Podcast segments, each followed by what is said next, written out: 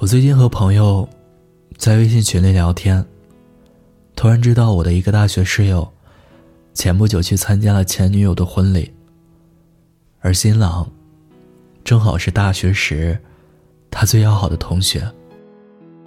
这样的故事在我们看来，就像电视剧一样，可又无比真实。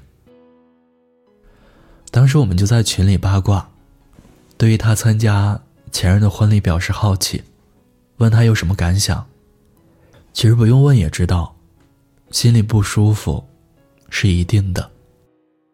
从他这几年单身的状态中就能够看出来。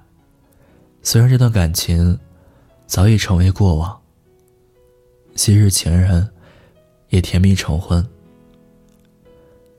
但他却一直没有走出去。要我说。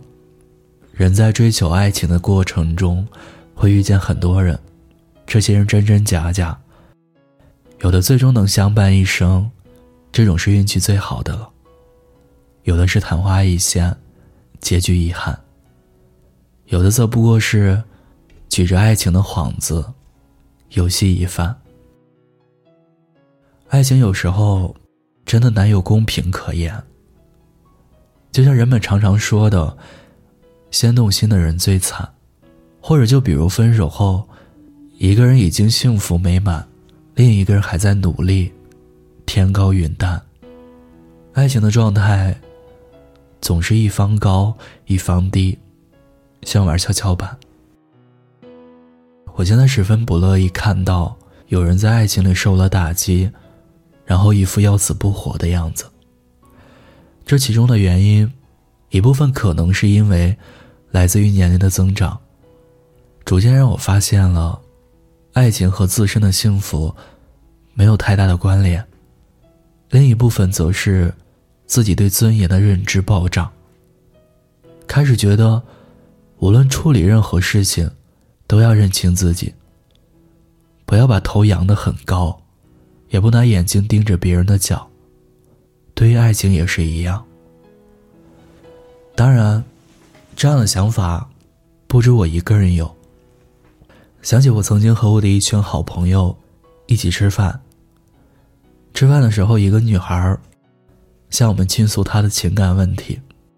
她说，自己很难过，一个星期都没有好好吃饭了，没有胃口。我们一打听才知道，原来她撞见了她男朋友和另外一个女生牵手逛街。事后，她问男友是怎么回事儿。结果，男友不仅当场承认出轨，两个人吵了一架后，男朋友还提出了分手。那时听到他这样说，我们当中的另一个女生，立马便坐不住了，认为被劈腿分手的女孩，这样对自己太傻，如此折磨自己的身体，渣男既看不到，看到也不会心疼。确实是这样。就像小孩子，爱哭爱耍赖，但这一招只对爱怜这个孩子的有用一样。感情受挫，难过很正常，可你长时间痛不欲生，实在没有必要。生活是自己的，幸福也是自己的，你是死是活，不在乎你的人，根本就不关心。也不会被影响到半分。可是说到底，人总是越活，时间越少。对于不值得做的事，不必在乎的人，最好还是不断删掉。频频回头的人，注定走不了远路。而我们，能饮下最烈的酒。最终也能熬过没有他的深秋。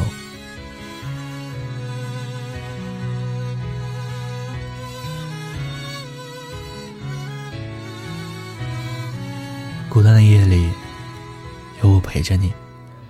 我是念安，你可以关注我们的微信公众号“念安酒馆”，想念的念，安然的安，就可以找到我。